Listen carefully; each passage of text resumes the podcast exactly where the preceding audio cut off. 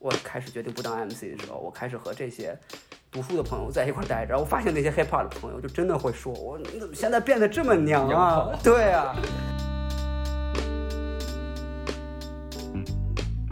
中国游戏还这节目你看吗？我看呀，啊，我什么综艺都看，我可爱看综艺节目了。就是渲染那个所谓的地下 rapper 跟主流 rapper 的这个冲突，很 teenager。我打车的时候，司机说你是干嘛的？搞艺术的吧？我说不是，我是寿司师傅。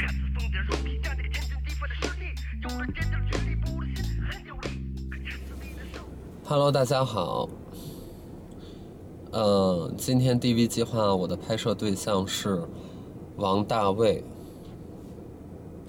呃，他的微博叫王大卫与社会诗歌，那是一个 rapper。呃，他每一条朋友圈大概都有三百字以上，啊，其中一半儿的东西是我看不懂的，然后剩下一半儿是标点符号，所以就 挺可爱的吧，like me。啊啊，嘿，OK，开始吧。啊，你答应挺痛快的呀。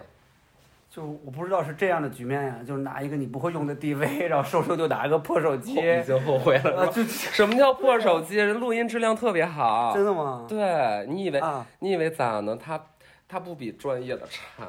但我们专业人士就看不了这个呀，Pro，嗯，真的真的，他他什么都真没写，我真没写，我不知道干嘛。但我记得我好像给了你三天时间呢。这三天不就是跟你蹦迪吗？然后睡死一天，然后今天，对吧？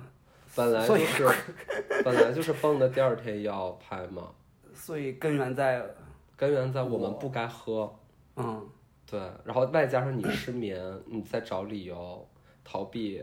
我靠，其实在家紧张到尿了，啊是吧？就你就紧张就尿你刚才了，终于上电视了，然后怎么办呀？就那些嗯啊那些记我的那些主流话语的本儿，我翻出来抓紧背几个，背几个，名人电视机。前的观众朋友们什么的，我想死你们了什么 摘抄小本儿就可如可加主流一回了，就因为我我我其实找你是想聊音乐来的，音乐啊，哦对，但是后来我觉得这我也太不懂了，我都不知道从哪儿开始问。我也不懂啊，啊，可说呢，啊你也不懂，那我在那儿干嘛？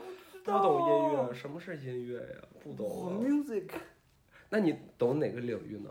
嗯，你懂哪个领域？不懂一些推农牧、推拿农业、推拿啊，嗯，推拿 韩式松骨什么还还有韩式松骨吗啊啊，就？OK，然后音乐也稍微懂点儿，稍微懂点儿，秋听说过。秋头，嗯，就在你的来来来的路上听了点儿，稍微啊。你喜欢什么音乐啊？我喜欢，啊，这好像那种特别古早相亲节目，就是啊，有什么爱好啊？我喜欢听音乐，让你喜欢孙燕姿。孙燕姿 孙燕姿多好，我喜欢蔡依林、嗯孙燕姿，嗯，嗯，梁静茹，哇，对吧？哎，多有涵养。他们三个为什么说出来觉得他们有种隐秘的联系？他们三个一个时存在代，一种奇怪的、难以言说的共性。首先他们是女艺人啊，嗯，然后他们红在算是一个时代的人吧，就我们小的时候听的流行乐嘛，华语流行乐呀。也都算到过天后级别啊。对，当然，我想想，我大概是到小学五年级左右，嗯五六年级乃乃至到初中，可能就是村儿通网了，然后就能下载音乐了，嗯，然后就开始听，就听什么黑眼豆豆，哦，能下载音乐了。对，能下载。酷狗一下，马上开始。对对对，酷我酷狗 酷狗什么天天静听，天天哇，对吧？然后就就就听那些，然后初中可能就是听听什么，就欧美流行乐会多一点吧。哎，好像就咱们这代九九十年代初，嗯，在听觉上的历史，好像真的就是先听华语流行音乐。对，我也是，就你刚才说那些，嗯然后上初中，我记得我当时听也是黑眼豆豆，林肯公园儿，啊，对，林肯公园儿。但林肯公园太直了，我有点闹心。哦，那我那我可能、哦对，这就是咱们的分。歧，对，出现了那个林肯公园儿。我们已经走向两条不同路，从林肯公园开始，我们就渐行渐向左走，向远。右走了，聊不下去了。对，林肯公园，然后呢？林肯公园儿那时候，艾米纳姆嗯，艾米纳姆啊是，，因为我那个时候我记得大家都看那个八英里嗯，那个电影，不知道。八英里是 Eminem 的一个算是半自传的 OK，一个电影，我觉得很多在中国的小孩儿嗯。都是看那个电影启蒙了。对走上说唱之路的，嗯。就可能比启蒙对他们来说更重要。，OK，我觉得中国的小孩儿，嗯。就是没有经历过很多那种多元文化教育的小孩儿，天生的，我觉得中国人嗯。就是带一点 racist。嗯，是，你比如说，嗯我记得我很记得当时我跟我几个朋友初中的时候听 Eminem，然后他们就一直听 Eminem，、然后我当时就是说我听一些别人，是，然后我给他们也推荐，就是最初听推荐我听 Eminem 给他们听，我给他们听，比如 Tupac 什么的。当时我把 CD 就送他们，他说啊，这是黑人，就他们说听 hip hop，hip hop，他们也穿的就是挺嗯 hip hop 的，开始就是。当时我们去那个五道口批发市场，什么动物园、动批嗯什么的，去买一些。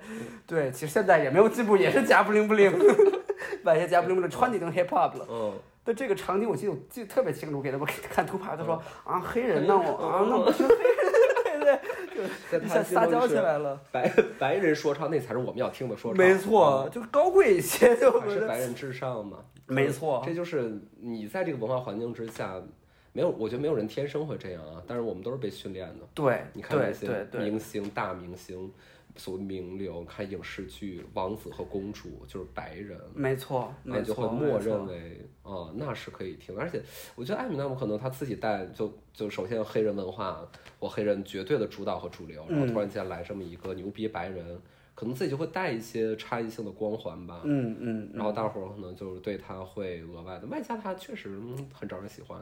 确实，当时在他的那个时代，就是像他，就是现在底特律那样的地方，我觉得他可以把自己的名声给打出来。作为一个贫民窟的白人，我觉得确实非常厉害，因为在黑人的 hip hop 的世界里面，你可以说也是 racist，是一种逆向的 racist，大家都对，歧视白人，对。啊，所以我看了他那个八英里当时那个电影，就是他最后的那个场景，就是他参加一个地下，嗯地下 battle。因为当时我开始听 hip hop 的时候，我没有觉得我自己也可以进入嗯，这个行当，这个就这个产业，对，没觉得你能成为角儿。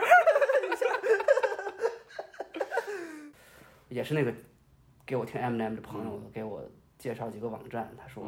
一个网站，突然，对你为什么笑啊？你为什么就是很怪奇怪？猥琐的对对，介绍几个 网站那种，嗯下载那种特别次的那种盗版的伴奏、hip hop 伴奏，拷到那种特别破的那种，嗯然后跟着跟着来，对，然后当时我就觉得，就是 freestyle 这个技艺，我老不相信它是真的，就像现在很多人也不相信那是真的一样。经常会有人问我啊，你是百分百即兴吗？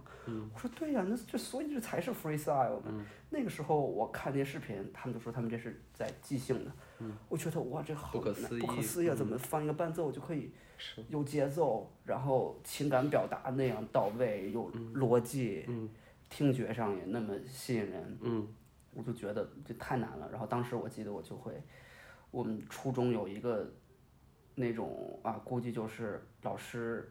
校领导贪污了什么的，都会建一种那种 完全没有人用的什么科技大楼什么的，对对，生物楼什么的，哦空间没人去，很高，很豪华，对，特别豪华，都跟从来没有去人去的。然后当时我就会跟我那个朋友每天就是课间操之前会有一个长的休息二十分钟，我跟他每天我都会去那个生物楼的三楼，对，他真的就是好纯情哦。特别浪漫那段儿，他给我出题哦那种，你说说上节数学课吧，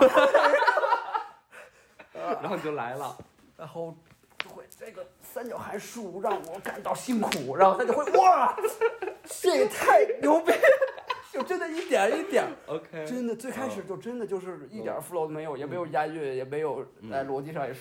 说不过去，嗯，对对，但后来就真的一点儿，就开窍了。对开窍了，就也那是多大呀十六岁？OK，嗯、然后我那个朋友他就说，哎，中国这边也有八英里那种比赛，他就未经我的允许给我报名了。嗯，他说我已经给你报名了，然后我说，写了艺名吗？然后他说当时 给你报的就是你的真名。OK，然后，然后当时他说那边还不愿意，说你这边又没有什么艺名什么？他说，因为他是偷着，一，对对怎么着？真名太不堪了吗？还是怎么样？就是太知识分子了，了对对对对对，一点儿也不 ghetto 啊。OK，后来就去了，我就就在好运街那边啊，也是一个真的地下酒吧，嗯真的是字面意义上地下，在他们地下三楼。当时去了，嗯然后当时报真名儿，他就非说没有这个名字了。嗯，当时我就是又特别沮丧，然后又特别松了一口气的感觉。嗯然后，他说那那说今天要是其实那比赛也没有什么人报名。是吧？对，他说那你哪年的事儿？这是零九年 OK，啊，二零零九年。他说那你那个 你有没有艺名啊？我那时候没有艺名啊，我当时就开动脑筋，因为当时就也真的很纯情嘛，嗯对 hip hop 理解很很浅。当时脑子里肯定会想什么 MC 大大大铁炮啊，MC 什么小坦克啊 这种名字，但是又觉得我这太太愚蠢了。然后后来我说那我用我的小名儿行不行啊？他说你小名儿是什么呀？我说我就叫大卫。他说哦，那你就那个 MC 大卫，MC 大卫。然后当时就进去了，然后真的很害怕，因为当时我穿着校服去的，放学去的。你想，去我也之前也没没有去任何过酒吧行，头吗？没有什么这个链子那个装饰物，就来不及啊，就放学就得赶紧过去了。嗯，还有作业要写。当时周五倒是可以稍微缓一缓，嗯 OK 那个周日晚上再狂补那种，一般都这样嘛。当时真的特害怕，然后当时就也很矮，我现在也很矮，就是当时更当时，哦，对个矮对，然后就真的进了那种环境里面，就像电影里演的那种，那那人家都有装束，他们都多大呀？都是二十多岁，比你大大很多的那种，然后真的都是像电影里那种，我就觉得哇，都是坏害怕坏人，特别害怕，我就就当时就想想走了，然后后来我们同学说你太怂了白等你白看了，天，我就真的然后就上去了，当时我真的就是。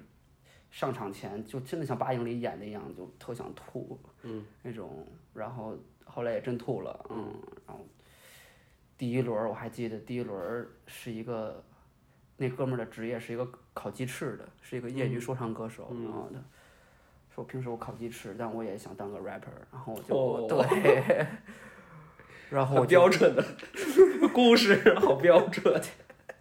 哎呦对对，巨差巨差的啊。励志剧本儿那种，然后当时就真的他有妹妹要养吗？他有妹妹要养。应该七八个，我觉得可能妈妈可能一直在病床上，爸爸也脑血栓了，是。这种，然后我就伴奏一响起来，我真的一点儿也不紧张了，我就一下就疯了，我就把他骂的就很惨，然后底下人就，我记得当时先都先愣了几秒了，突然哇，就像八英 里往真经，然后就一路就可能跟处女座有关系，人来疯，然后大家一喊我就更疯了，然后最后那是我第一次参加比赛，十七岁，然后得了冠军，然后得到了礼品是《星球大战》的一副乐高，我不知道这个礼物一点儿也不 hip hop，我以为好歹给我根甩棍什么的，是啊这个星球大战的，嗯，让你回家拼一拼乐高益智是吧？对，不过锻炼。逻辑能力什么的，我说摸麦克风的手更灵活什么的，之类的。这种对，嗯。然后我就那那天我就觉得哇我就是艾米纳姆了。你是回家通知了你的父母吗？我没有没有，我当时跟他们说是我一个朋友过生日，为什么不说呢？就当时我就会觉得他们一定不会支持我。嗯对，你肯定知道，当时也有一个很火的歌手叫 Akon，、嗯嗯，他们有首歌是在脱衣舞厅里拍的，我觉得 Eminem 也有一些很励志的歌曲。我看那些 MV 的时候，他们都不过来凑热闹，就看那个 A 看的时候各种拍屁股。对对对对对。然后进来了，就像那种在电家里看电视剧，突然有那种接吻的镜头的时候，父母一定会在。对，然后你就你，如果你关上，会显得更尴尬。没错。对，所以当时我就僵在那儿，他们就真的全程跟我看完了。Eminem 就像我当时刚才撒五百块钱那样，就一直撒，一直在那。然后问你，哎，这是你偶像吗？真的？你现在就你喜欢这听这个？你完了，你这辈子。然后还真的说你怎么？OK。不像你小时候，你再听听周杰伦什么的呀？哎呀，多好，青花瓷多好呀！呃，你那个东风怎么不破了？你这东风啊！呃，当时我还说，我说周杰伦也喜欢这个，他他不可能，他周杰伦可不是不是这样。周杰伦都已经成为 role model 了，对对，role model 了，对，那时候可能已经上过春晚，已经他左勾拳已经打开了天，好像。然后你密集参加了比赛是吗？对，特别密集。当时真的就是有比赛就会参加，那时候最好就是冠军，对，最差是也差不多。就那时候就好像很少都拿第二，都很少。对，因为那时候其实也不是多厉害。那时候我觉得整个黑北京 hip hop 是就是一个萌芽期，嗯，对，大伙都不懂，都就基本上。但穿的还挺像，挺像。穿的就已经是巅峰期，就是一张嘴就是，对萌芽期，对。这好像在中国很多领域都是这样。会有女孩吗？整个环境里边也有，也有。就是现在我觉得，嗯，就是在 hip hop 的环境里边，就是女 rapper 跟男 rapper 差别就，就是。表达上的差别，女孩就会唱一些女孩的话题，造型上也会很妩媚什么的，走那种 sexy 那种路线。就那时候的女 rapper，她们都是那种假笑的 那种类型的，甚至会更更凶狠。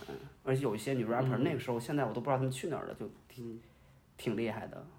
嗯，那时候就是一直 battle，就是一个那种 hip hop，他们说的那种就是一个 battle MC。嗯。然后当时会参加参加了一个，呃，受邀请参加了一个那个叫钢铁麦克，嗯，Iron Mike，然后他当时是比了两场，然后第一场我是得了亚军，在北京，然后当时就挺不服的，因为那是我第一次参加全国比赛，我得了亚军。我就觉得我必须得拿个全国冠军，但是当时那场比赛我是觉得我没输，但是他们很多人啊就认为我输了，还惦记呢。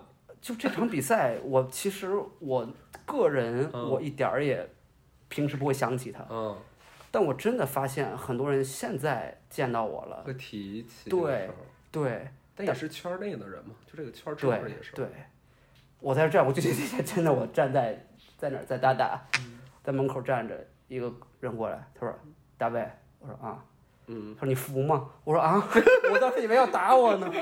很突然。对，说你服吗？然后我当时就以为是要一场肢体冲突呢。他也发现我的眼神，我的眼神变得凶狠起来了。他说：“哦，不是，我说那个 Aaron Mike。”我天哪。嗯。但都很多年过。很多年了，这也是我一个我很让我很怎么说呢？哭笑不得的地方，就他们。这种有人替你在在意这个事儿，就很在意，而且他们有的人会过来，他们会先过来夸我，我很高兴。他说：“哎，大卫，我觉得你特别牛逼。”哎，我说谢谢谢谢。然后他们会说：“那场我觉得你赢了。”我就会嗯，就是我这十年我我的所有的成长，就我已经，就我经常说，比如说我已经是一个博士后了，我已经进入 NASA 工作了。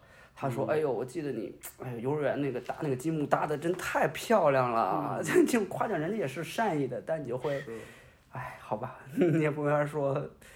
因为是不是也可以自责一下，是 没有比那件事更让他们印象深刻的事情发生？有可能。呃，我最开始会这么想，但我后来发现，就是不有句老话嘛，说凡事从别人身上找问题，日子就能轻松很多，对对对。”就我发现，就是真的，我认为我跟他们审美上跟他们更有共同话题的人，他们就会能看到我这几年的一个完全的一个蜕变，他们是能看到的，因为我觉得他们很多人他们的可能他们对我现在的这些作品，文学作品也好，音乐作品也好，他们确实不太理解。嗯，他们理解的可能甚至也不不知道。对，嗯，他们可能理解的就是 battle，那所以他们夸我也好，骂我也好，他们只能在这个 记忆里边。对，对对对，他只框在这个范畴里面了。嗯啊，我在网易云上看到有一个你单曲下面有一个人评价，就回复，他说，嗯，说大卫从当年的 battle 里的野兽变成了现在的诗人，不知道他这几年发生了什么。嗯，你能你能回答这个问题吗？发生了什么呢？如果你真的让我非常的用逻辑的语言，我觉得我也可以找到，但我觉得这种蜕变，它我真的解释它，我觉得我也解释不了。但你觉得自己是蜕变，就是有严重到这么程度？我觉得破茧成蝶儿。我觉得比蜕变这个词还蜕变。OK，对，就哦很少有人敢这么说、啊。对我我我这个自信，我觉得我必须得有，我这是起码的诚实，因为我能知道我自己是谁？对以前的我是谁，现在的我是谁。那你用有逻辑的方法回答是？我觉得就是 我之前一直当那种 battle MC 嘛，有很多 battle MC 他们都不会写歌，但我一直认为我是想写歌的，我想出专辑什么的，我就当时去写词嘛，嗯，我发现我好像写的东西都是一些陈词滥调、人云亦云的东西，然后我就想，嗯，这怎么办呢？我就说我那应该看点书吧，嗯，我开始大量的阅读，那时候也不知道看什么，我就会跟身边一些，嗯，会读书的朋友，书友，对对对，一下就是那种突然正能量起来了呢。一下书香门第了，嘿嘿书中自有黄金屋了。开始就 hip hop 里，它也是有很多的流派的嘛。那比如说 hip hop 那种所谓更街头的、更匪帮的，他们会宣扬一种啊那种所谓的阳刚之气的，他们会嗯有一些反制的倾向。嗯，然后我当时就开始不和我之前的那些 hip hop 朋友在一块儿待着了。我开始决定不当 MC 的时候，我开始和这些读书的朋友在一块儿待着，然后我发现那些 hip hop 的朋友就真的会说我你怎么现在变得这么娘啊？对啊，然后我这爷们儿谁读书、啊？对呀啊这爷们儿认字儿吗？干斯塔能认字儿吗？妈的！就真的当时就被排挤。对 OK，对，然后他们就真的，就我哦从那时候开始，我现在出门也是，就去那儿我都会真的带一本带本书。那时候我真的但这这这个行径会做作到我。我但真的是真的看。我前两天我跟象征录那个电台，我还在聊这个问题呢，说就是我说我现在我尽量不轻易说别人做作，尽量不轻易说别人无病呻吟，因为那边的人可能真的是 真诚的，他可能真的很痛苦。比如我拿书，我真的在看，我我记得前两天微博还、还写了，就是我当时有一个很好的女性朋友。然后她就是读很多的文学类的书，我跟她一直就是纯洁的友谊关系。然后她就是一直在谈恋爱，一直在谈恋爱。她每天都找找我来诉苦，恋爱中的烦恼，我也不太能回应她。然后她有一天就急了，她说：“我你太迟钝了。”她说：“你这样，我跟你交不了朋友了，你去看看米兰昆德拉吧。然后我就买了一本那个《不能承受的生命之轻》，我那是我看的第一部可能是文学，嗯真正意义上的严肃文学的作品。而且一上来就看这么大部头的东西。啊，但我看的真的就特别感动，我记得当时就真的是打开了一个新的世界。就我我，然后我是第一次，比如 hip hop，我觉得它当时给我的更多是那种身体上的那种律动上的能量。嗯。但是比如说我在看米兰昆德拉的时候，我第一次被一种真正诗意的那种能量、文学的能量、一种纯粹的那种心灵的那种广度，嗯，给感动了。我当时就我说，我希望我能在文字上，嗯，感动别人。我我希望我能给大家带来律动的快感，我也能把文字上的、思想上的、美学上的给大家一些好的享受。我觉得那我要写一些有真正的一些严肃的一些深刻的表达的歌儿。我开始呃读书，开始写词，然后因为然后那时候真的就开始和那些朋友就 hip hop 朋友渐行渐远了。他们真的不光是那最开始，他们是真的开玩笑的那种，就是，哎，你们现在读书这么娘，到后面他们真的就是开始用很恶毒的语言骂我，嗯，比如对呢就说他们现在怎么这么装逼什么的。？OK，那种，然后而且我觉得很奇怪，他们就会觉得我好像是在展现我的一种优越感，嗯，就是你看我看书，是，你们不看吧？所以我觉得这个心态也很呃很普遍，就是我只是在好好的做我的事，我好好的我想嗯自我完成，他们就会觉得我在去炫耀什么，在显示嗯什么，然后到后来甚至都产生肢体冲突了。因为这种事打架。对，对，就他们就非常会看不惯我，他们在做什么呢？他们也在做说唱，这些年他们在干？就他们平时，据你了解，他们在干嘛呢？就有的是有工作，然后有的可能就是做做 DJ 什么的，然后放放歌，稍微挣点钱，嗯，养养自己。真的，我前、真的是前几天，嗯上上个礼拜，嗯我碰到了我这些所谓的老朋友，，OK，我很震惊，我发现，嗯他们真的一点儿都没有变，就是字面意义上的长得好像也没怎么变，呃，说话的方式，然后他们就也聊几句嘛，因为这么多年没见了，后来也算和解了，发现他们真的一点儿改变都没有。然后那一刻我，我真的是觉得有点儿难难过。那在这个世界里面有跟你接近的人吗？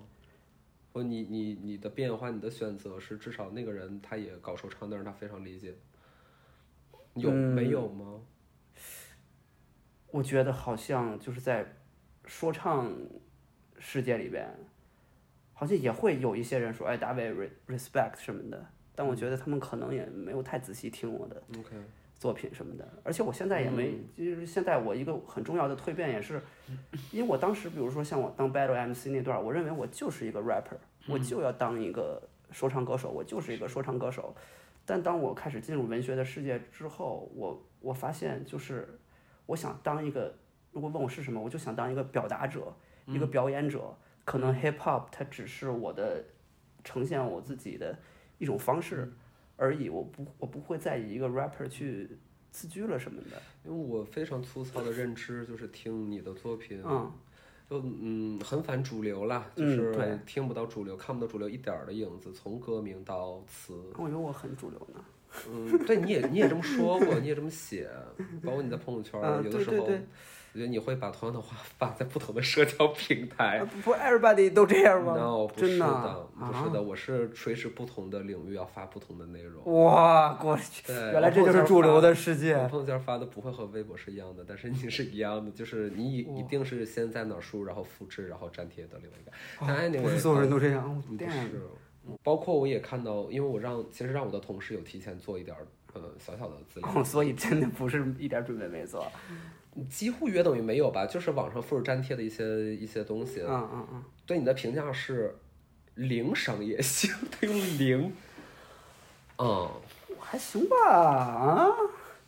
但我不知道啊，嗯，对我等哪天我跟你同事聊聊啊，我说很主流。啊。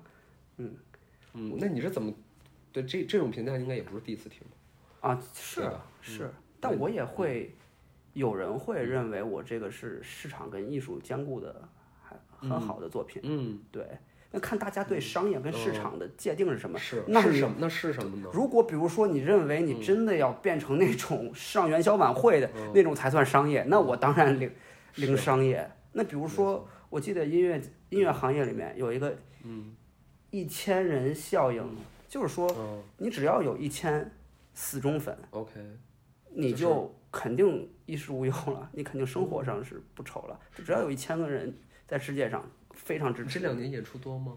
啊，不多，因为我这两年在做新专辑。嗯，对，因为我，我如果如果我认为我只要有一千个人听我的歌，非常喜欢我的歌，我觉得这在我来看就是商业性了。如果说实验或者说边缘，我觉得可能是那些特别实验的实验实验音乐，可能哎听听众不超过十个人那种，那可能我们的预期不一样。我觉得对，我就是我要那一千个人，我觉得我就我就够了。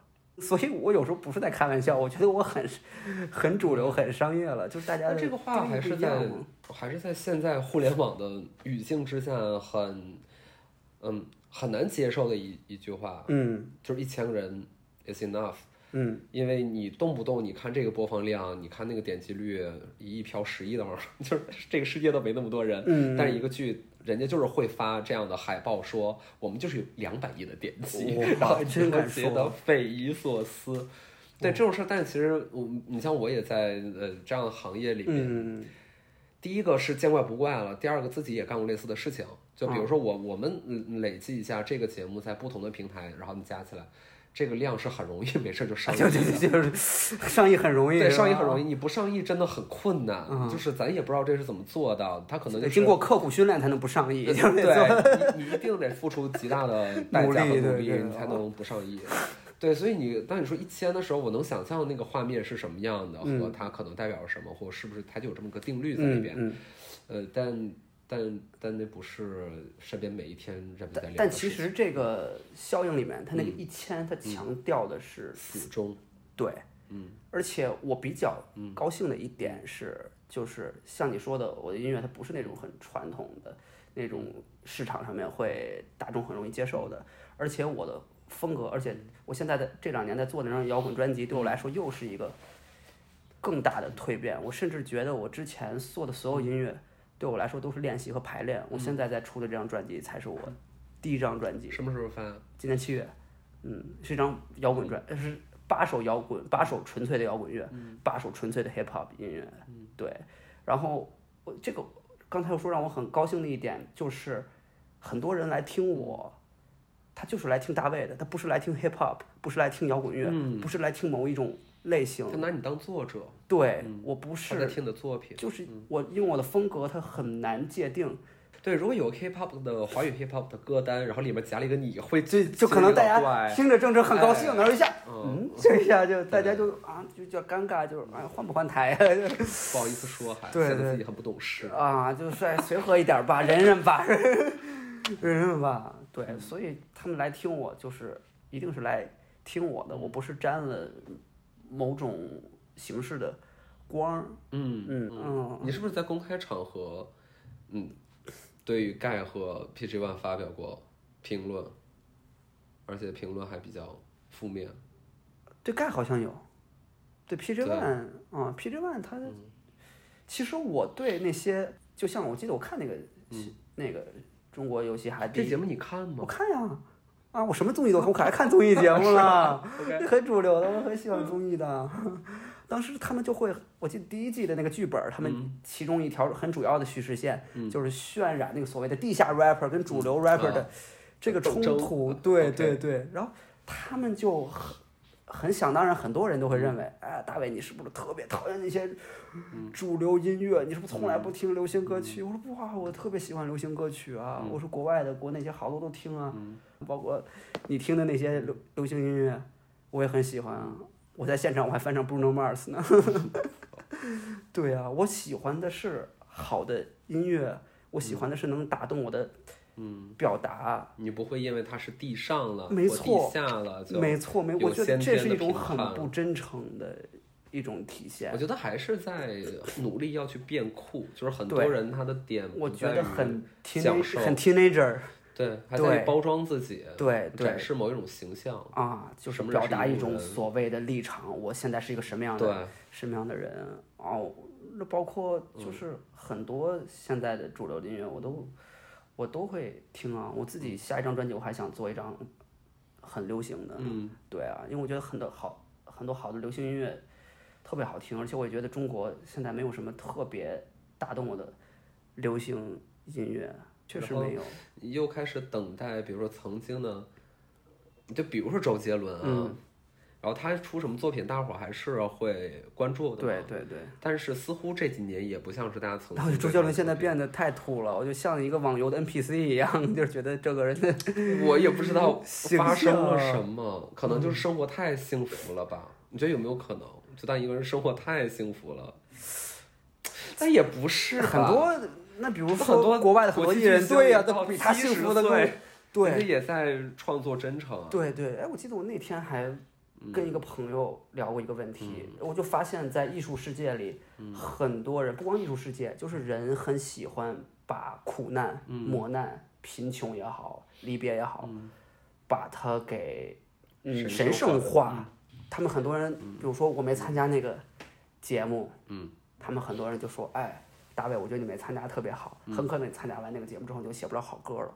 我说我告诉你，我参加完之后照样写好歌，妈的。是，对，我说我穷的时候，我写穷人的好歌，嗯，我富的时候，我写富人的好歌，嗯，对，比如说尼采，他一生没有受到过任何就是他渴望的关注，嗯，他写查拉图斯特拉如是说，现在被奉为哲学界的圣经之一，这种书在他当时他的时代也没有得到他应该有的评价，嗯，那还有很多，比如说像托尔斯泰，嗯。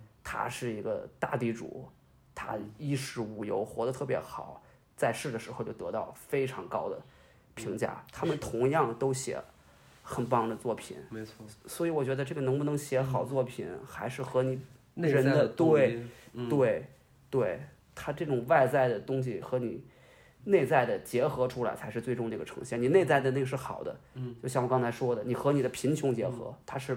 贫穷的好作品和你的富结合是富人的资产阶级的好作品，对，听起来还是沾染着很多血的颜色。嗯，所以我我会觉得创作有一个前提，就甭管你这人是什么人了，那我觉得有个前提是尽可能的更多的经历与体验和想象力嘛。嗯，所以你的生活经历什么样，或者你生活经历发生很多的转变，我觉得它都是很重要的创作的基础。对。来源和可能性，就是我我之前也在博客里说，就比如说当我住那样的房子的时候，我能写那样的房子的租客的人生，嗯，因为我就是那样的，所以我我确定我写的是真实可靠的，嗯，但是当时的我一定写不了一个所谓名流晚宴，嗯，然后那一种觥筹交错下，每个人的表情和窃窃私语都在说些什么，嗯，我无法想象为什么，因为没有见过。嗯，然后我的想象力不可能到那儿，我就非常容易把它写成玛丽苏式的文学，就是一用一种夸张的、廉价的想象去够自己够不到的地方。小时代了，对，但其实多少那会儿郭敬明他也比较有钱了，所以所以他可能写一些给我们这种呃上学的贫穷男女看。对，但你看吗？上学的时候看呀看呀看呀，文学哦，严肃文学那是严纯严肃。青春伤痛，哇，痛感十足，哎呦，爆泪，嗯，我那天还在幻想会不会有一个作家，嗯，他一生在完成一项行为艺术，就比如说他是郭敬明，嗯，他一直在写这种特别主流的文学，特别迎合大众的文学，嗯，然后去世之后，大家翻他的遗稿，发现都是哇，特别严肃，对对。全都是学术报告，对对，都是研究尼采、研究佩索啊什么的。郭敬明只是他的艺名，他本人根本就不姓郭。对，哇塞，太厉害了啊！可能你也可以写一个这样的小说。对，就是他的套着写呗。因为我觉得，就是我对这种，哎，这种身份的这种哎分裂，我还特别。你的身份是什么？就比如说。我在我的我反正如果非让我那个比较大家接受的，我就会说我是个作家。嗯嗯，对，然后做音乐，对，我可能甚至就会说作家，因为我觉得我音乐都是我的文学的一个另外的对一面的呈现。然后别人就会把我当成就是一个很传统意义上作家，然后忽然听发现我做音乐。说啊，你还做做音乐？你明明是音乐人啊！忽然发现你 freestyle，对，就会觉得更奇怪了啊！你享受自己这种被一层层剥开看，然后每一层都有惊喜的感觉，你享受吗？嗯，有时候当然，嗯，有时候会有一种恶作剧的感觉。不是你想的那么简单，你看，有时候会有种恶作剧的感觉，对，会虽然里面也没有什么，但是我也经常会。嗯，瞎介绍自己啊！你都介绍你是什么？人家问你干嘛的？我之前见你除了说你是脱衣舞娘，还说你没有？我说我是卖面膜的，我做面膜。哎，我有时候也会这样。我说我卖面膜的。我然后有时候打车的时候，司机说你是干嘛的？搞艺术的吧？我说不是，我是寿司师傅。然后就跟着 真的寿司 啊，我就真的会用我仅有的对餐饮业的知识跟他。聊天儿，我就还会说，哎呀，最近生意不不行啊，疫情影响，疫情有些进不来嘛。对对对。对，我们好像不不习惯把这种话放在自己身上，比如说，嗯，就当你突然间听到一个人说介绍自己说哦你好我是一个诗人的时候，你还会多少会觉得有些别扭，嗯。因为这个情感在我们的现在社会当中是非常非常微妙的。嗯。我不知道，就是就之前那句话不是很流行吗？这个世道变幻是从大家开始嘲笑嘲笑文青开始的对吗？对对对，我觉得诗歌这个存在，嗯。在现在的中国社会就很有意思。就诗、嗯。诗歌整个的概念，就是前两年不最流行那句话，什么诗和远方嘛。嗯。哎就好像大家对诗是表示一种哎很崇高的一种敬意一样，但是同与此同时，像你刚才说的那样，嗯诗歌它同时有的时候大家会觉得，啊，你说他是诗人，大家会觉得啊，他 不太正常，对就先会觉得不太正常，对很奇怪，嗯，对，而事实上所有人都很奇怪，嗯。就是我不会说你正常，嗯。因为正常这也是想象出来的东西。你问每一个人，无论他是做什么工作的，你是出租车司机还是寿司师傅，他最近的情感状况可能都是千疮百孔，并且自己做过非常匪夷所思的事情。嗯但是因为你是搞文学创作的，你是搞文艺创作的，你往往会表达自己，你会不吝惜表达自己的会夸张、更多自我暴露，对，你会更多自我暴露，疯狂，所以别人会更容易意识到你所谓不正常的一面。嗯。但是每个人其实都是这样的，嗯嗯嗯。他只不过没有把它变成诗而已，嗯。他可能变成了对自己的伴侣的冷脸，他可能变成了在上上班的上课的时候对学生发脾气。嗯无论是诗还是音乐，总而言之，对于相对形而上一点点的对象，嗯我们对他们完全没有耐心。嗯嗯嗯就是我我我，我觉得，比如说，嗯，在承认自己是一个诗人或者是一个作家是很难的，嗯，或我是爱好文艺，我是一个文青这件事变成了一个稍微有点贬义的这么一个称呼的时候，我觉得它代表了一件事儿，就是我们对于更可被计算的、可以量化的、嗯可以嗯追求性价比的、嗯。和投入产出比的东西有高度的痴迷，所以我们很多速度确实可以很快，就是互联网巨头就是可以很巨，对吗？然后这些硬件就是很强，就没有什么好讲的，咱们中国速度嘛。然后大数学一个比一个学得好，嗯。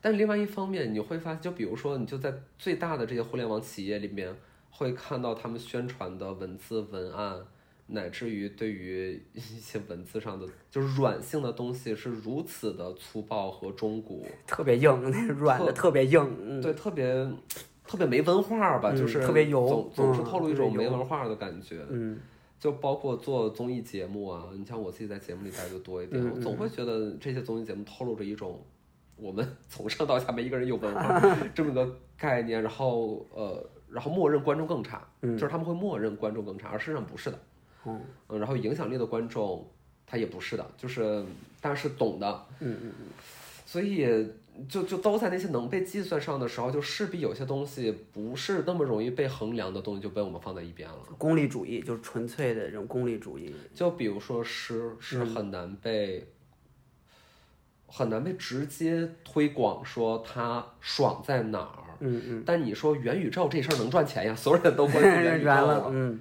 它就是能速度很快，因为大家会觉得说，哦，那个地儿有钱赚，嗯。有前景。嗯。就诗就是不动了，不知道了。哎，我昨天你说到这个，我想到昨天我跟一个女孩儿约会，嗯，那个女孩儿还挺好看的。昨天。哎，不是昨天，哎，前天吧？哎，不对，大前天，大前天，到底是大前天，我就还是带着我那本儿那天去见你带那本诗集嘛然后他就说啊，这是什么书？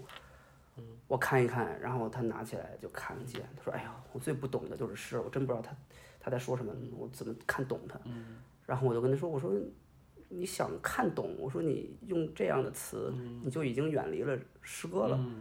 我说这不是一本说明书，对，你想从里面获得任何一种指导，你想从里面获得一种逻辑的信息，就是他在明确的表达什么，他的什么观点。没错他们看诗的时候我觉，得大家没有感受的能力了。对，我自己也是这里面的一份子，因为当我在公众号发东西的时候，我会发现，为了习惯于这样阅读的体验，我不得不给一些句子加粗。嗯，但是你知道，就是当一你懂，就是你写作，就是当自己是一个作者，要给自己比如说五千字，其中的两百字加粗的时候，你会觉得很恶心，就是那个那个行为怪恶心的，就是不是不是特别的。看这里看这里，呃，对我这儿写的好，这儿表达了作者的什么思想感情，我这是金句了，对对金句来了，对，对，朋友圈可以发了，可以发了，对，所以我特别难受，但我也在这个这个这个这个世界里，嗯但我会就，但我可能没有那么极端，起码咱不写那种人血馒头文儿，对吧？嗯嗯但嗯我很明显的感觉就是大家已经，就比如说我们的感官是很多种的，就是嗯眼睛看东西，脑子想东西，鼻子闻东西，但是大家在渐渐的关闭自己的毛孔，嗯然后对于意义充满了焦虑。嗯就首先他自己第一肯定是不知道意义是什么的。嗯然后他需要，所以他与其看两个小时电影，他不如看五分钟带你看完这部电影的短视频。哦太恐怖了，现在这种五分钟现在他已经嫌长了，一分钟最好，就是你能你能两分钟一分钟看完《指环王》三部曲。就，是 就是对没就那一定是流量很高的视频。respect，啊，对，意义焦虑，缺乏时间，总觉得自己缺时间，但其实也不知道那时间干嘛了，他不感受，嗯。就是他不感受，他他嗯，他不能够允许自己说，OK，我现在只是觉得无聊，或者说我现在只是觉得愉悦，嗯，啊，我觉得这个色彩我很舒服，嗯嗯他如果是只是觉得色彩很舒服，他的结论停留在这儿的时候，他对自己一定是不满意的，因为怎么可能是只是讨论到色彩舒不舒服，而是有更深的精神世界我没有看见，但其实很有可能真的就没有，嗯嗯，很有可能他就是要制造一个舒服、所以我觉得平静，这个缺乏感受力是人失去了一种自然的本性。嗯。就是我记得博尔赫斯当时，博尔赫斯也是我非常喜欢的诗人，他当时就说，嗯，鸟叫好听吧，鸟叫你听不懂吧，嗯。但你仍然觉得它美。嗯。然后还说一句话，他说人可以和人吵架，嗯。但是人没有办法跟风跟海嗯。来吵架。嗯。我认为这句话就是，它可以让我感觉到一个人，他应该是在一种自然状态中的，在这种自然状态中，人就是像你说的，所有感官，它是有通感的对，能力的。是的，哎我创造一首诗，就像我制造一缕风一样，我画一幅画，像我制造一片海一样。我们应该去想，不是跟他去吵架，对，对，你是去你想从中获得意义。嗯其实是我觉得这就已经像是一种吵架，是一种侵略了，嗯对，是一种霸占了。嗯对我为什么？而我我刚才说自然状态，我指的也不是说人要回归大自然那种自然，是那种跟城市对的那种自然，我指的是一种更诗性的、更形而上那种自然。就有的人他一直在城市里，他仍然是有这种自然本性在当的，对他仍旧可以。嗯比如很多作家就是他们就写城市，嗯就是音乐人，就是都是 urban music，但我觉得他们是没有失掉那种自然本性的，他们是有很强大的感知力。然后比如说现在我觉得中国电影我很不喜欢的就是，一要拍什么，题材全都是必须得和一个所谓的边缘地带有关系，小镇，他们认为只有在这种哎小镇上啊人性哎可能受到更多的压力，他才能真的把人性体现出来。我觉得并不是的。我觉得这又又很像咱们刚才聊的那个问题，在穷的地方，人才有灵感；穷的地方，人才有创造力，真性情才能出来。我觉得并并不是这样的，它有一种向下审看的，对对对凝视它其实是种是种凝视，它本身对这也是更不好的穷才能出一些令我真正感动的奇迹，对但其实都是特别 cliche 的东西。对对，而我觉得就是你是一个真的好的创作者，你任何题材，只要你有足充足的感受力，城市里边也有很多悲欢，离合。我觉得这个事儿是不需要设定界限的。没错，你当然仍然可以写老少边穷，没有问题。如果你对那个更感冒，对。这完全是你的个人是你是为了写而写，啊。但你如果觉得严肃就等于乡村，就是现在我觉得就是有这种倾倾向。向是吗？对，而且即便他是在讲都市，OK，他有都市剧，对吗？嗯就是都市你也无论不是我们对不不是是我们们不那样讲话。对，核心的还是就是感受力的缺乏，他感受不到就是我们日常生活中的那些真正的痛苦，嗯，然后技术上也不行，他也没有办法把它给呈现。技术我觉得还好，我觉得这个是很容易跟上啊，技术我是指的不是说这些哦呃硬件上哦的对我只是比如说叙事上的，嗯对我有这种感受我怎么用文字对把它给呈现出来，在舞台把它给呈现。结构也是一种智慧，没错结构而已。没错，结构之美、形式之美，他们都当然，对，然后大家的容忍的限度真的，大家底线好低，嗯就是太容易觉得一个人演技炸裂了，就是 炸裂。What？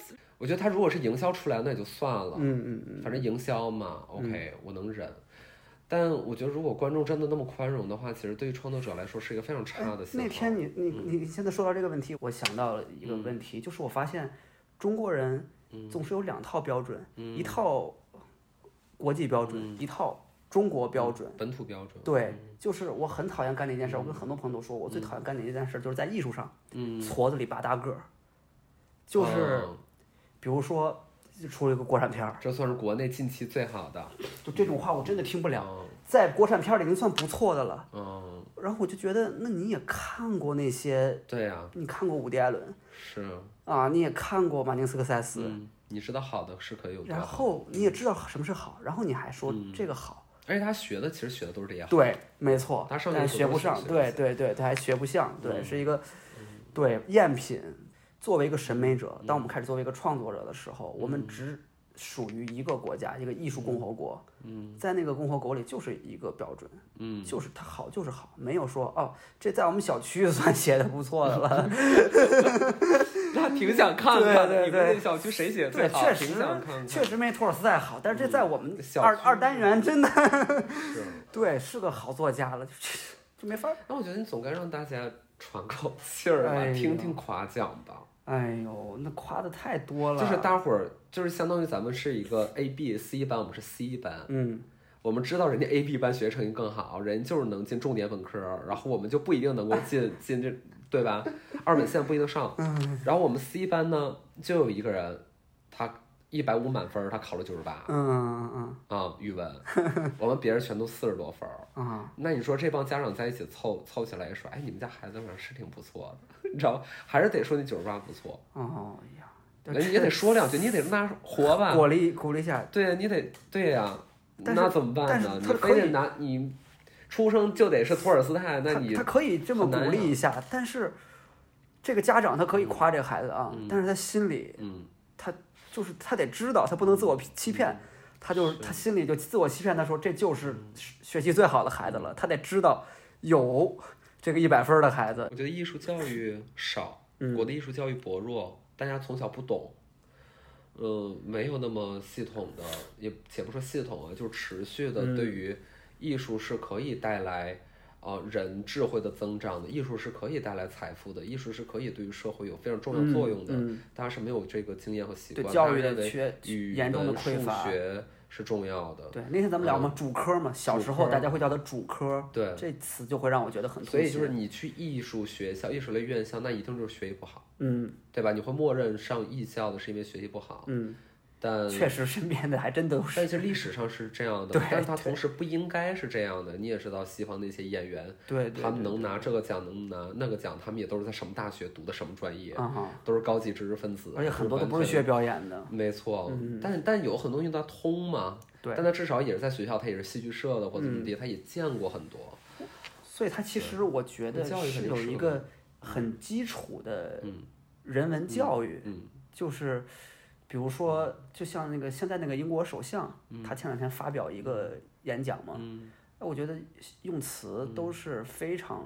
文学，嗯就是他就既有感染力，同时又修辞，我觉得又很讲究。是这些这个英国首相他当时大学学的就是那种传统的英国那种文科学校，他当时他们就会学啊各种各样的学科，古典学啊，然后哎美术啊、什么的，所以我觉得一个人他这种基础的这种人文教育打下了。嗯。他做什么嗯。都不会让人觉得像你说的，怎么一一下就让人觉得特别没文化。嗯。他就有基本的审美能力，他不会，是。他就算他是一个程序员，嗯。他没有从事艺术，他也不会看一首诗的时候说，哎，这个我不懂，他也不会说这幅画画的不像。对，你肯定是最理想的是什么呀？哇，这个时候是不是就得像那个选选选美小姐，一般都说世界和平吧？是不是这个是最当然可以是世界和平啊，最正确那真的是吗世界和平啊，那不至于，不至于，对吧？不至于。不用这么对，其实就是我之前会想那种，就是哎一个很大的，就是很具象的说，哎我在哪儿哪儿哪儿，我写出一本什么样的作品，作品我会特说别多，对，战争与和平，嗯，我在比如说超级碗，嗯，中场秀你是嘉宾，对我是嘉宾，然后我小时候特别崇拜崔健嘛，嗯，觉得我能去看场崔健演唱会就很棒了，嗯，但是现在我是崔健乐队的成员，嗯，我是跟崔健在工体我们合唱，嗯，混子，然后演完了之后，我发现 也就这么这么回事儿嘛，嗯，我然后我就想，我想跟那个 Bob 也就这么回事儿，对对对，演完也是很容易的嘛，不是我说演完了心情也就这么回事儿，嗯。对对对。然后挺难的啊、s t a r t from the bottom，对，嗯。然后后来，然后发现就还格外的空虚，，OK，然后我就发现给自己定一个那种特别具体的，嗯，那种梦想，就很容易就是就是 ambition 就会更多的 ambition、我今天想跟崔健演，明天想想跟 Bob Dylan 演，后天就想跟个外星人一块儿演。我发现我就好像一直都不是特特高兴。我现在更渴望我是有一种就是一种平衡的状态，嗯，就是那种平衡的状态，就是这本作品，嗯，我写出来了，嗯，是我满意的，然后他的那个受众，嗯，也是我正好是我喜欢的那群人，对，我觉得就达成一种平衡，哦，就正好，这是我一个比较正向的梦想。我还有一个更反方向的梦想，我特别希望我有一天能把我做的东西全毁掉。就是我现在现在就可以 不行，我没做完呢，啊？是吗？没做完。我帮你怎么回？我就 我觉得可能是我有一种就是宗教的情怀，就是我后来我才发现，我对文学的兴趣其实来自我对神学的宗教学的一种兴趣，就是或者写诗也是一样，它是一种神学的宗教的激情，所以我最初会对那种匿名性，就是人作为他者，就我最喜欢的是兰波就说过一句话，他说我即他者。嗯然后古印度有一句啊、谚语，他会说我是所有人，嗯，我就很希望有一天我能进入这种状态，就是我把这个王大卫能做的东西做到极致了，然后就完全把它给毁掉，我完全去一个完全没有人嗯知道的地方，开始一段完全新的生活，嗯。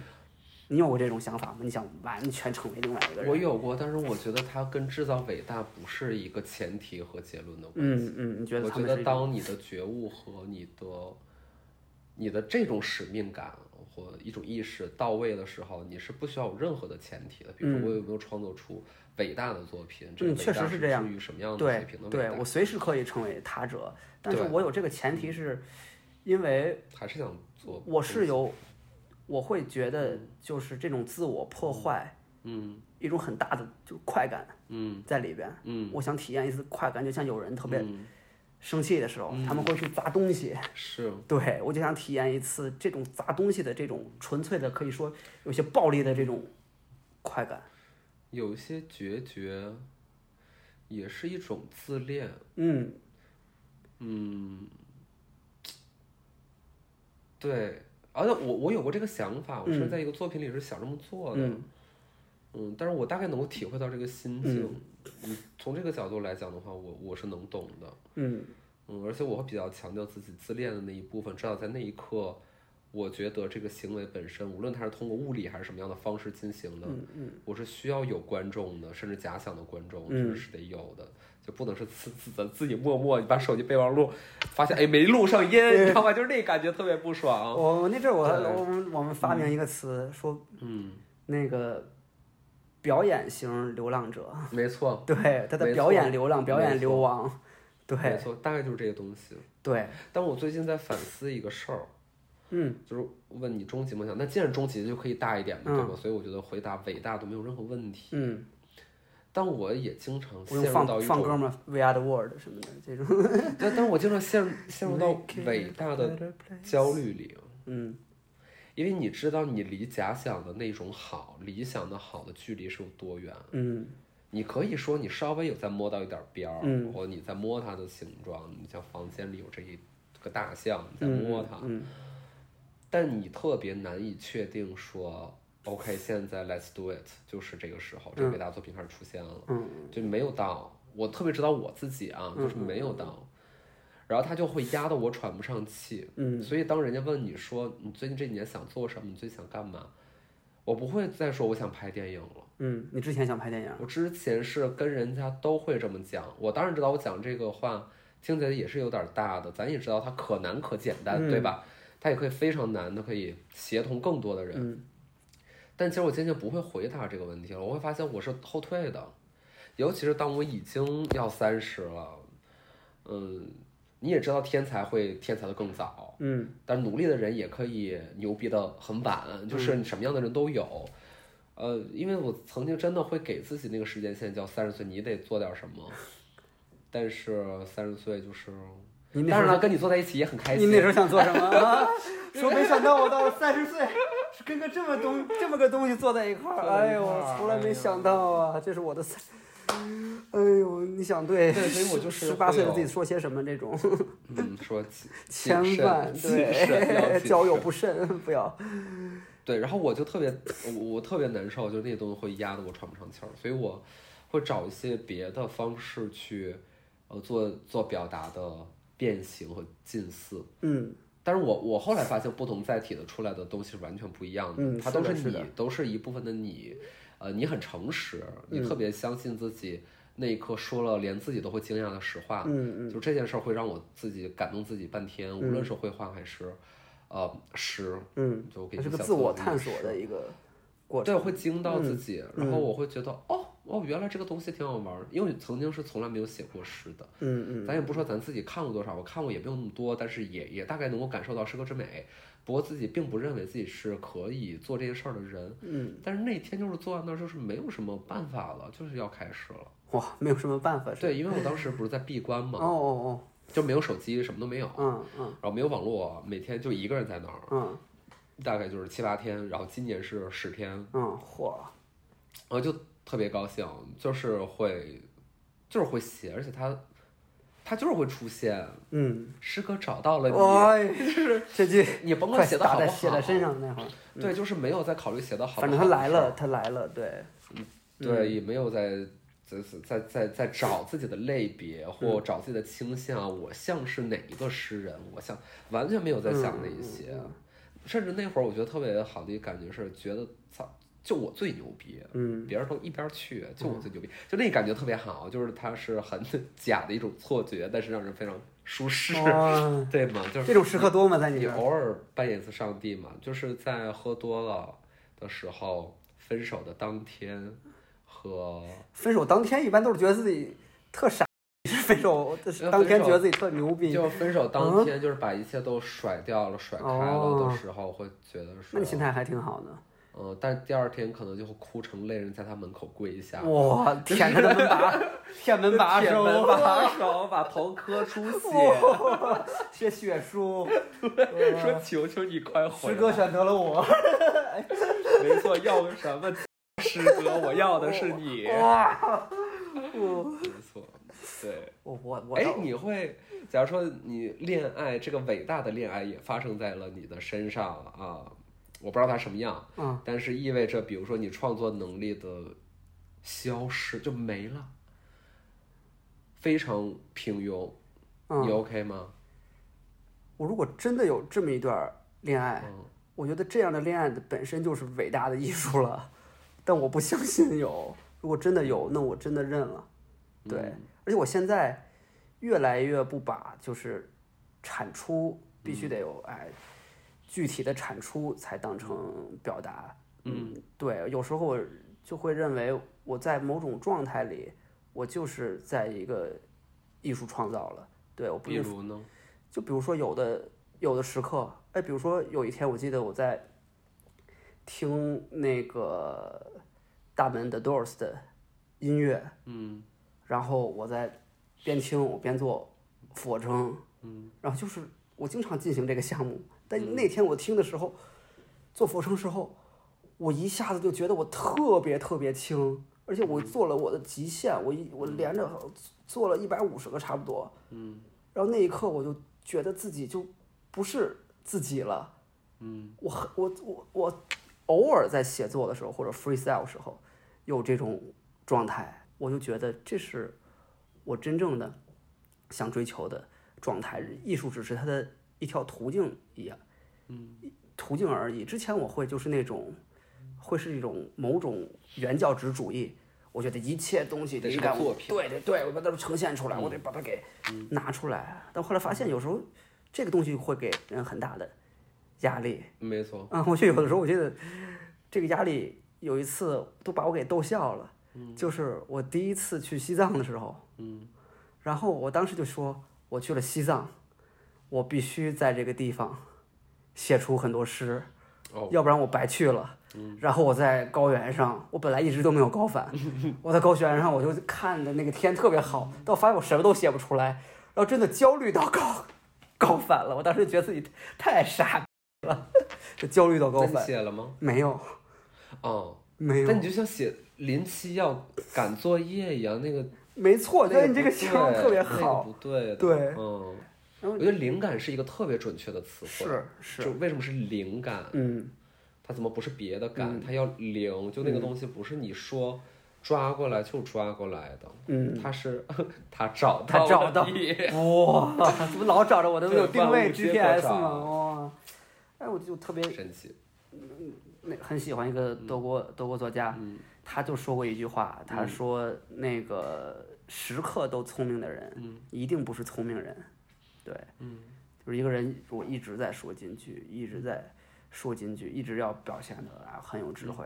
对他一定是演出来，他一定不是一种真诚的一种你有被骂到吗？看到这句话的时候，哪个呀你有被骂到啊吗？，你不是天天说我笨吗？我说你笨，啊，有啊，哦，你是说我奇怪哦，你不是说我我又说你笨？奇怪，我说你话痨，没有吧？跟你比差他妈太远了吧 我吧可？以讲出你更多的贬义词。啊，啊，还有还有什么那个嗯你是从你是从哪年开始发现你不长个儿了？嗯，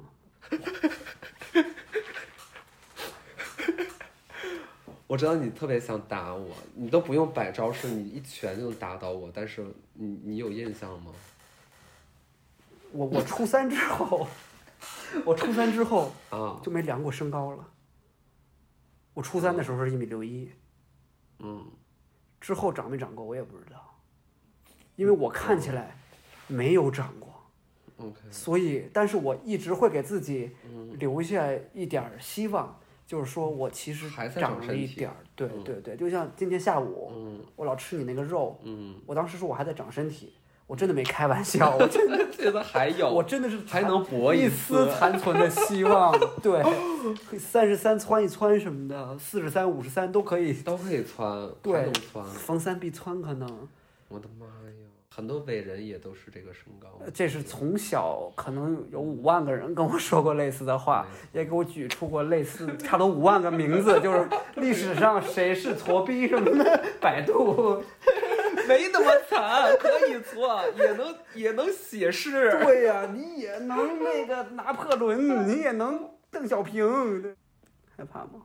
看我们这种不穿一样色儿色儿的袜子的，你有是你为什么就这么喜欢把脚抬起来呢？是就是舒服，会吗？真的会舒服。就这样撑着把脚抬起来。对，就是我有时候在街上走着走着，嗯，就是我会突然踢一下，然后你知道我上一个遇到这样的傻逼，是在还是是在我们学校的大雪天，有一天晚上。那是大二的时候，我就是下了晚自习之类的东西，然后回宿舍，嗯那条街就是鹅毛大雪，然后我就看到一个男的，一个学生在我面前，边走边打拳，可能是可能是一个我叶问，我或者我的一个师兄弟叶问，我天哪，我真的太害怕了，真的我之前我太害怕，我之前的女朋好友，他妈傻，我之前女朋友也觉得我特有病，就是有时候那个我正跟她聊天呢，然后比如说前一秒还在甜言蜜语，然后她正在感受我的甜言蜜语，我在她边上，我就会，然后她就会惊呆了。你小的时候上学的时候会拿。两根笔，然后这样吗？啊，当然了，这不是上学唯一的乐趣吗？两根笔对打，然后会给他们配上音效。当然了，我会滴滴滴射，对。不过那时候现在也会啊，你现在现在也会啊，你带现在现在也会啊，我会打拳给自己配上，嗯，我都会有音效的，就有那个那你。被揍的那一下，你会给自己配一个声音吗？会啊，狂掉血的那种感，啊，OK，懂，感觉。那种我天这是很有乐趣的。最后问一个问题吧，我一米六，嗯，问一个什么呢？嗯，你问我一个吧，你问我一个什么吧？问你一个啊，嗯，随便问，瞎问，胡问。嗯，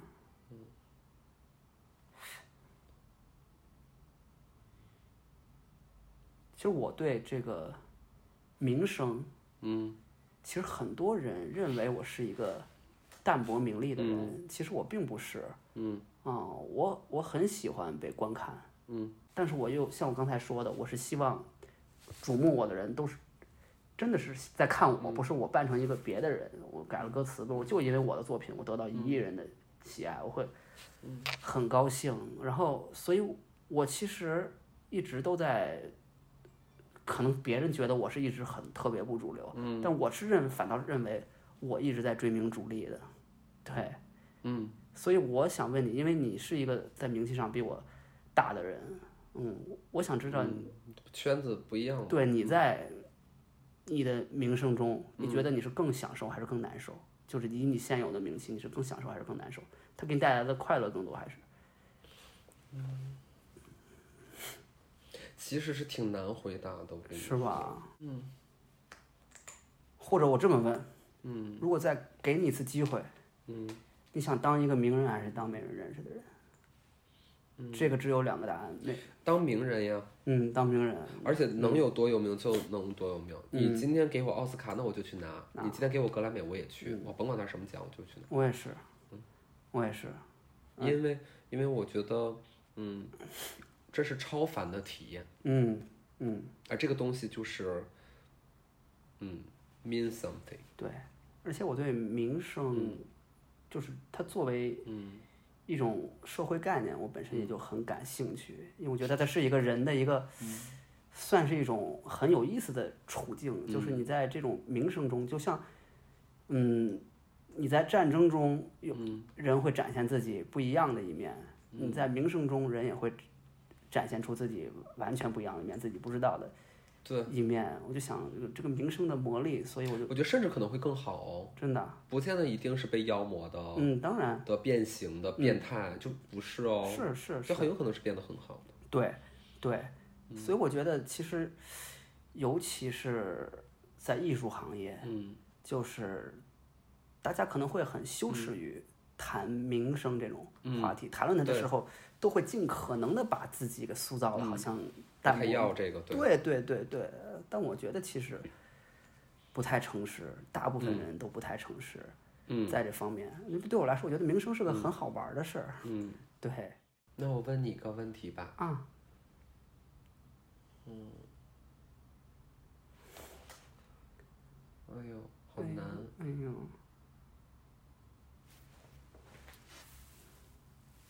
我想想，你想一想，还有十秒啊，嗯。